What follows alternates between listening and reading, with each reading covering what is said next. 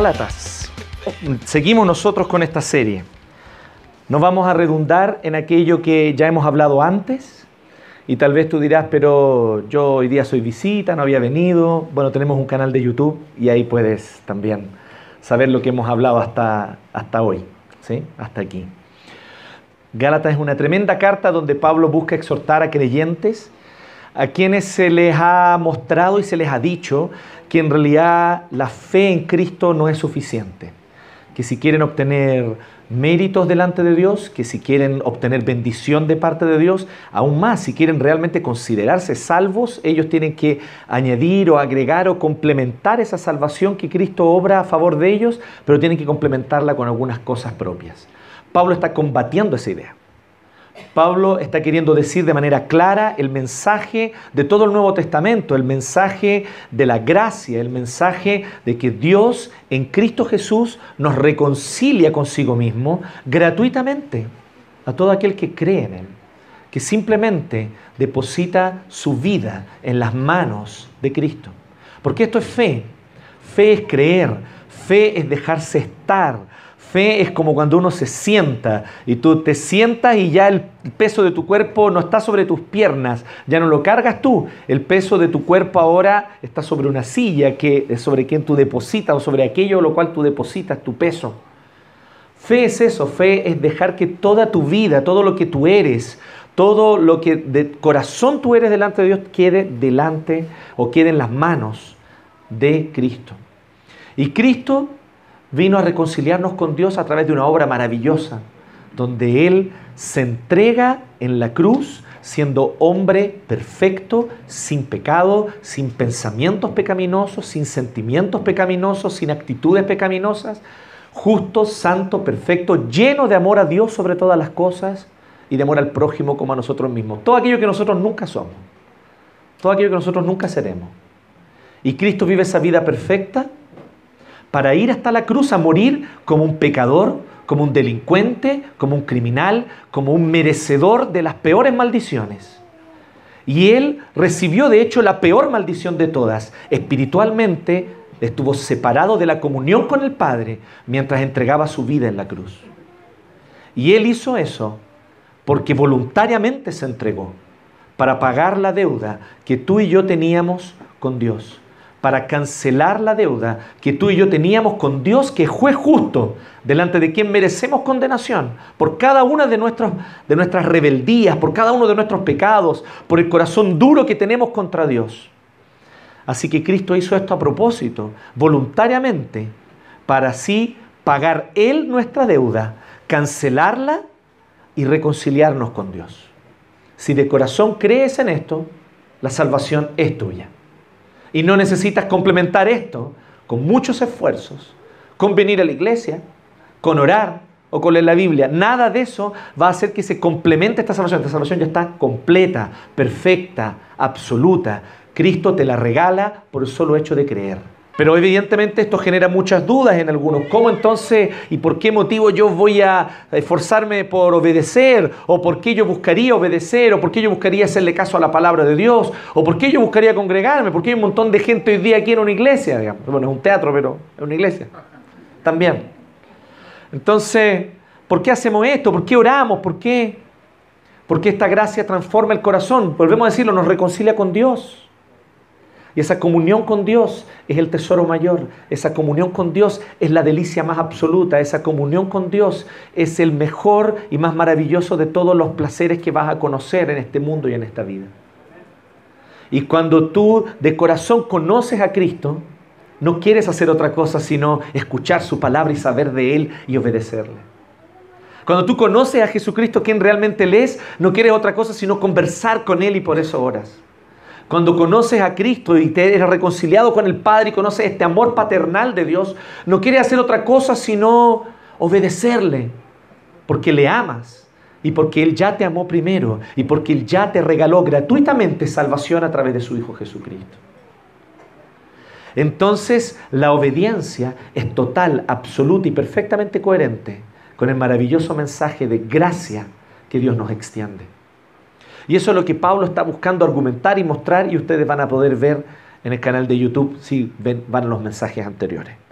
Así que ahora aquí Pablo ya habló sobre el hecho de que son hijos de Dios, de que somos hijos de Dios. Y Pablo entonces desde el 8 al 20 expresa, por así decirlo, algunas cosas como personales de su corazón. Y él dice, primero del 8 al 11, si ustedes observan ahí, dice, antes cuando no conocían a Dios, ustedes eran esclavos de los que en realidad no son dioses.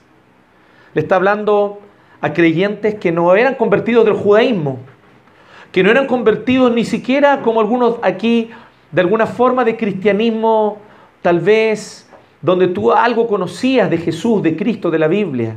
Algunos de ustedes crecieron en el catolicismo romano, otros de ustedes en contextos evangélicos, pero donde tal vez no se les explicó con claridad el Evangelio.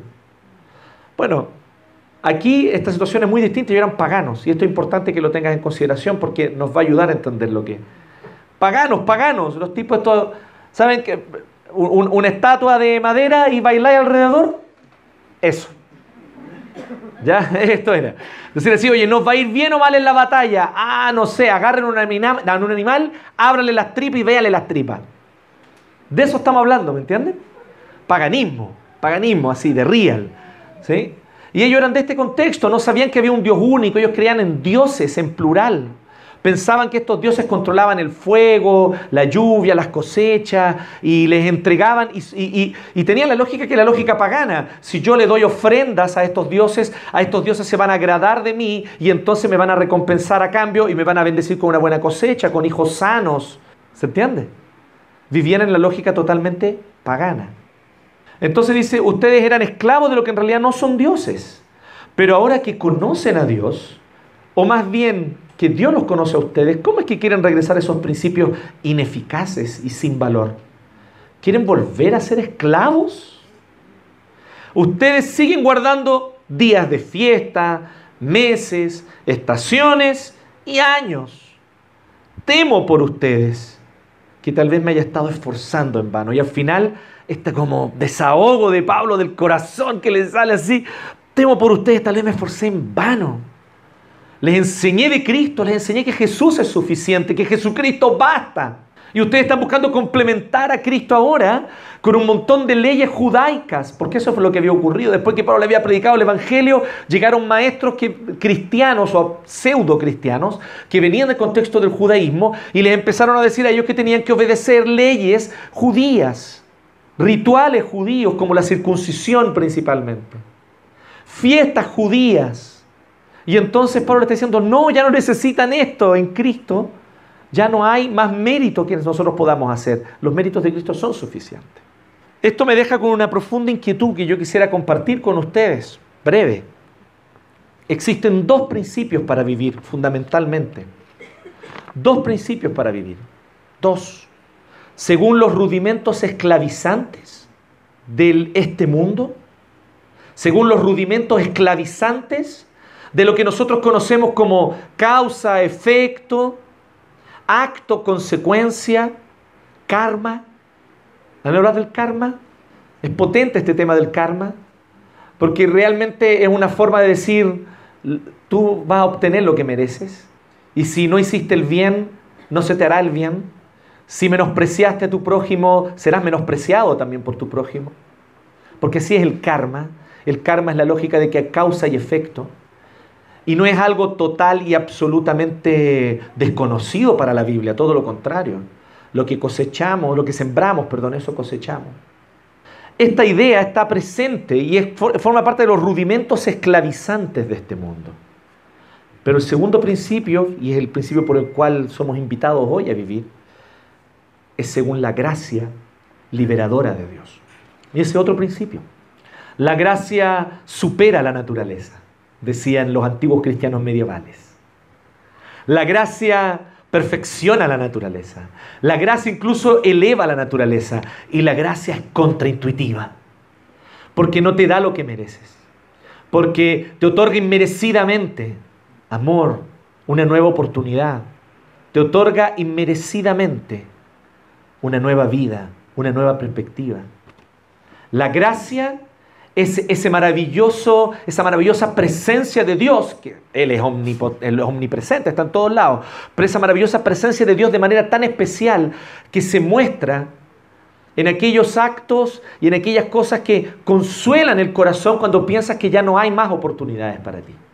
Que te abren una luz de esperanza cuando piensas que ya está todo oscuro y no hay salida. Y ahí está la gracia manifestándose de manera contraintuitiva, dándote una oportunidad allí donde nadie, y tú lo sabes, nadie te la daría. Así es esa gracia. Y lo primero aquí del 8 al 11 es que somos desafiados a vivir según el principio de la gracia liberadora de Dios en nuestra vida personal. En nuestra vida, en nuestra espiritualidad personal, en nuestra vida, en nuestro cotidiano, cómo vivimos personalmente.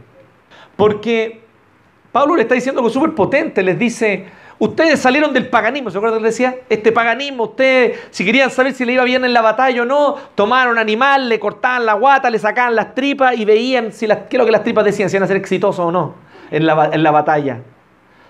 De ahí vienen ustedes. Ustedes venían, no sé qué cosas hacían, pero había cosas bizarras en la antigüedad, hermano. Bizarras, bizarras.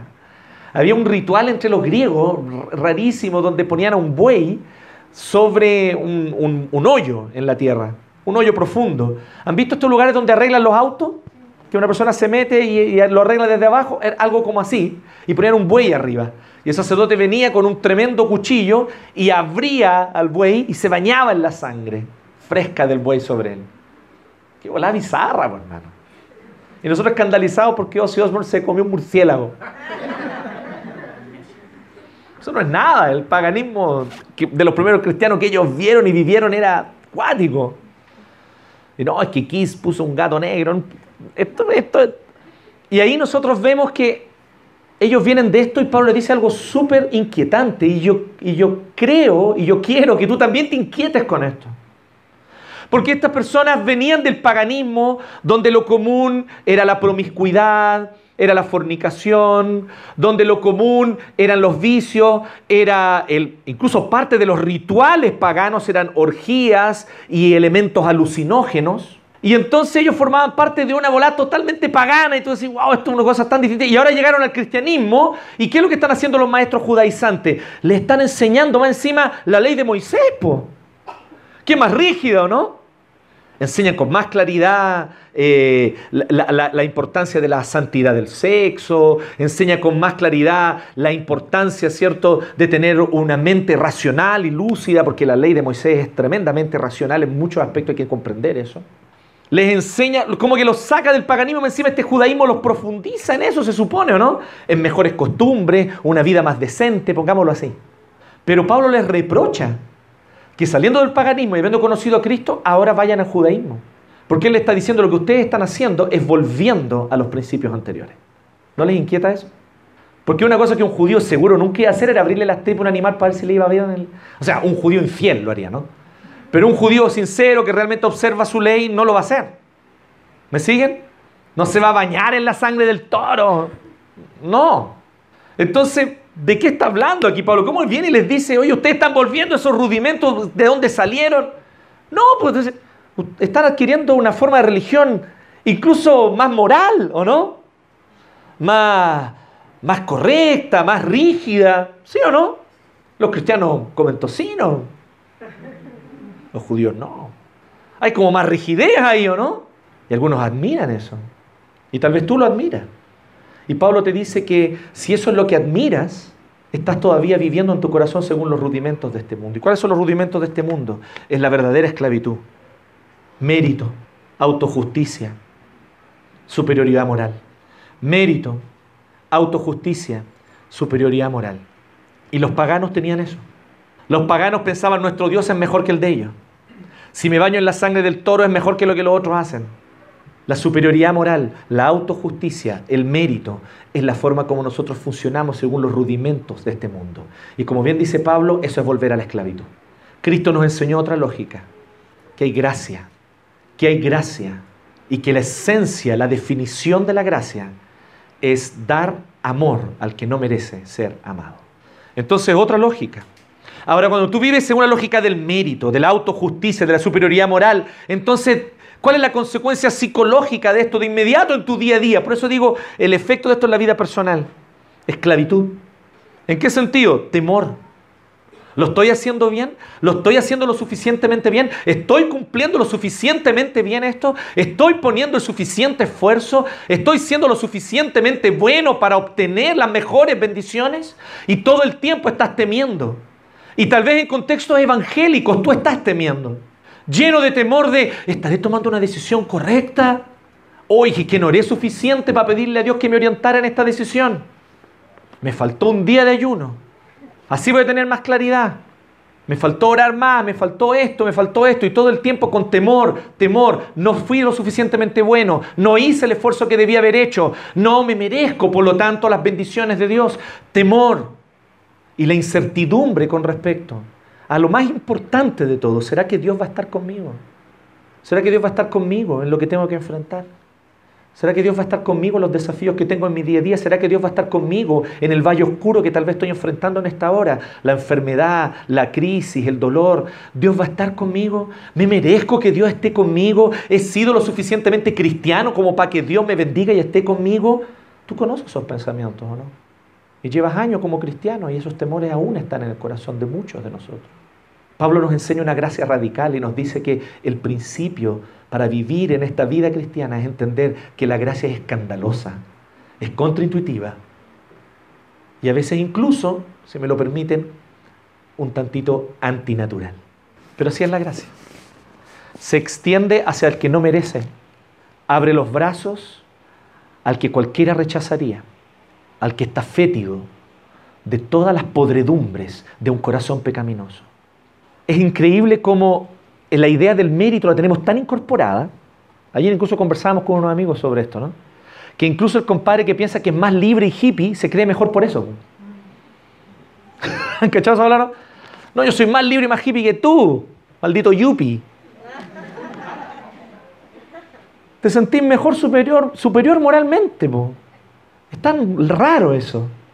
La lógica del mérito la tenemos tan incorporada que entonces se produce, no sé si tú conoces esto, el embarrarla, meter la pata y hacerla así a fondo y tener 20 excelentes excusas para culpar a otros. ¿Conoces eso? Es fruto de un corazón que tiene temor.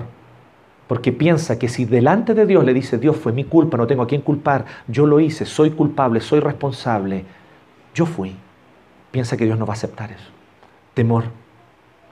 Pero la gracia que Dios nos muestra en Jesucristo es radical y va contra esa lógica. Y por eso que a algunos les parece que la gracia es licencia para pecar, porque así de escandalosa es. Entonces a algunos les suena como que el mensaje de la gracia es licencia para el libertinaje, licencia para pecar, pero en realidad no ha entendido nada el que piensa eso. La gracia es licencia para arrepentirse. La gracia es licencia para acercarte a Dios como estás. La gracia es licencia para acercarte así, sucio, desnudo, con manos vacías, sin nada que entregarle a Dios. Allí como estás, acércate a Él. Él te acoge. El que a mí viene, yo no lo echo fuera. Palabras literales de Jesús. La gracia no es licencia para pecar, es licencia para que donde estés, clames y Él oirá tu voz. Y Él acudirá a ti. Y Él te tomará donde estás y te hará de nuevo. Te va a armar de nuevo. Porque es una gracia persistente. No una gracia que se conforma con sacarte del hoyo, sino que una gracia que se queda contigo y se pega a ti, no te deja tranquilo y no te deja en paz y te persigue. Y te dice, voy a estar contigo hasta que aprendas allá a no volver a caer en otro hoyo. Y en ese intertanto vas a caerte en 20 más. Pero va a seguir estando contigo. Porque dijo que te iba a amar hasta el fin y hasta el fin te amará. Esto debiera cambiar totalmente nuestra lógica de cómo yo vivo mi vida, de cómo me percibo a mí mismo.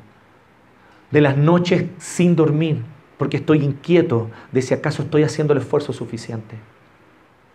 Del temor constante de pensar que no me van a aceptar, no me van a querer. Del temor incluso de manifestar una opinión, una visión, porque si no me van a condenar. Porque la lógica de este mundo la lógica de los rudimentos esclavizantes de este mundo es la lógica donde incluso terminamos cayendo en algo súper penca. Estamos más interesados en agradar a otros que en agradar a Dios. Así que buscamos sustitutos. ¿Cómo puedo agradar a otros? éxito socioeconómico es una manera, ¿o no? Todo es tan cerca de aquel que tiene recursos y que invita a los demás y les paga el asado. Tal vez hay otras formas. ¿Cómo puedo ganar la buena de otros? Ser una persona muy religiosa. Venir a la iglesia, hacer las cosas bien, orar y hacer oraciones bonitas. Oh Jehová de los ejércitos, que hiciste las Pleiades. No tiene idea lo que son las Pleiades, lo dice Job nomás y el loco lo copia porque estaba ahí. Vayan a estudiar astronomía. Y en esta lógica buscamos agradar a otros y de repente se nos vuelve más importante tener la aprobación de mis pares, tener la aprobación de mi papá, aunque mi papá ya está en la tumba hace rato. Yo conozco esa historia, no es mi historia personal, mi papá aún vive, gracias a Dios, pero tratando de agradar a un papá que ya ni siquiera está aquí, a una mamá que ya ni siquiera está aquí, tratando de obtener la aprobación de un esposo, el respeto de los hijos, el cariño de la esposa. Y literalmente, por eso que Pablo dice, son ídolos. Pensamos que son dioses, pero no lo son. Los hacemos dioses en nuestro corazón. Hacemos dioses en nuestro corazón de la opinión de nuestros pares, de la visión de los que nos rodean, de la opinión de nuestros familiares. Y yo sé, algunos de ustedes dicen, no, es que me carga pasar la Navidad en familia, porque... pero lo mejor es porque está lleno de temores, porque te importa más la opinión de ellos que la de Dios. Y tal vez no te importaría tanto.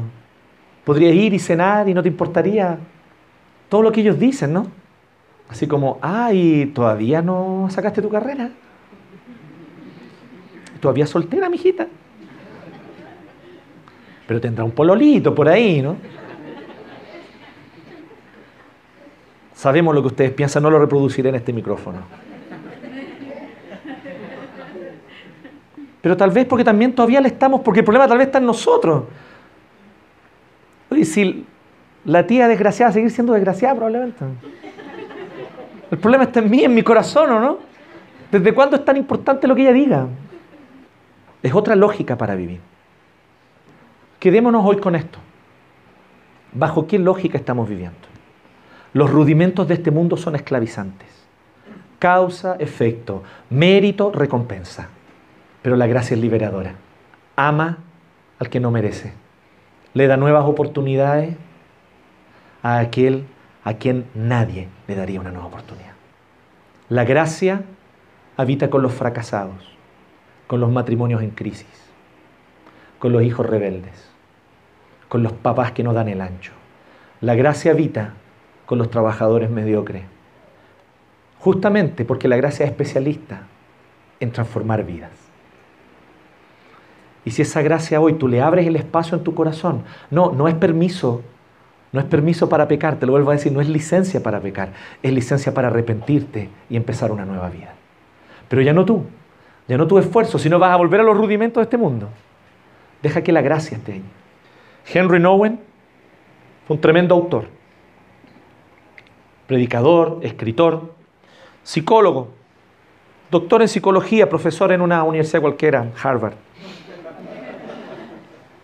Y Henry Nowen era un hombre que siendo un creyente, un cristiano, que amaba a Dios, amaba la Biblia, tomaba en serio cada palabra de la Biblia, él se hizo sacerdote católico. Sirvió a Dios fielmente y tenía sus luchas fuertes, constantes. Le era difícil la amistad con otros hombres, porque rápidamente eso se transformaba en una atracción. Y ha sido probablemente uno de los hombres que más ha edificado mi vida en términos de sus libros y les recomiendo que lo lean. Y Juan Renoven hace una reflexión súper potente. ¿Se han fijado que las disciplinas espirituales no consisten tanto en hacer cosas? Las disciplinas espirituales son estos ejercicios que uno hace constantemente para fortalecer la comunión con Dios. Orar, leer la Biblia, venir a la iglesia. ¿Me siguen? Eso, llamemos a eso disciplina espiritual. Dice, ¿se han fijado que las disciplinas espirituales no se tratan tanto de hacer cosas? Se tratan más de dejar de hacer cosas.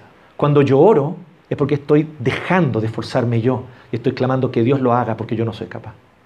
Cuando leo la Biblia es porque estoy diciendo, Señor, ¿sabes qué? Mi lógica y mi sabiduría no sirven para nada, la necesito la tuya. Me deshago de mi sabiduría porque necesito la tuya. Me vacío de mis certezas porque no valen nada, necesito tus certezas. Cuando participas de la comunidad, en la comunión de la iglesia, estás diciendo, solo no me la puedo. Es mentira que me la puedo solo. Es mentira que mi esfuerzo me levanta. Es mentira que no necesito de los demás. Soy un necesitado. Las disciplinas espirituales es como literalmente un escritorio desordenado y lleno de cuestiones que uno está haciendo y de papeles y de lápices y de post-it y de, y de lo que sea. Y uno viene y saca todo ese desorden. ¿Han hecho eso? ¿Han tenido un, un escritorio desordenado? Y uno saca todo eso y le abre espacio. Abre espacio para otra cosa. Dios hoy te invita a abrirle un espacio. Dios hoy te invita a que le abras un espacio a la gracia. Allí donde tu mérito no vale nada. Tal vez un poco humillante porque sé que te esforzaste en sacar tu título. Y todos te admiran y te encuentran un excelente profesional, pero ante Dios eso no tiene valor. Él te dice, ven cómo estás, porque yo sé el fracaso que eres por dentro. Ven a mí porque yo soy especialista en desastre. Ven a mí porque yo soy un especialista en fracasos. Él es un especialista. Él no vino a los sanos. Él es un médico. Así que vino a los enfermos. Y por eso vino a mí. Y hoy también Él quiere venir a ti. Oremos. Gracias Señor te damos porque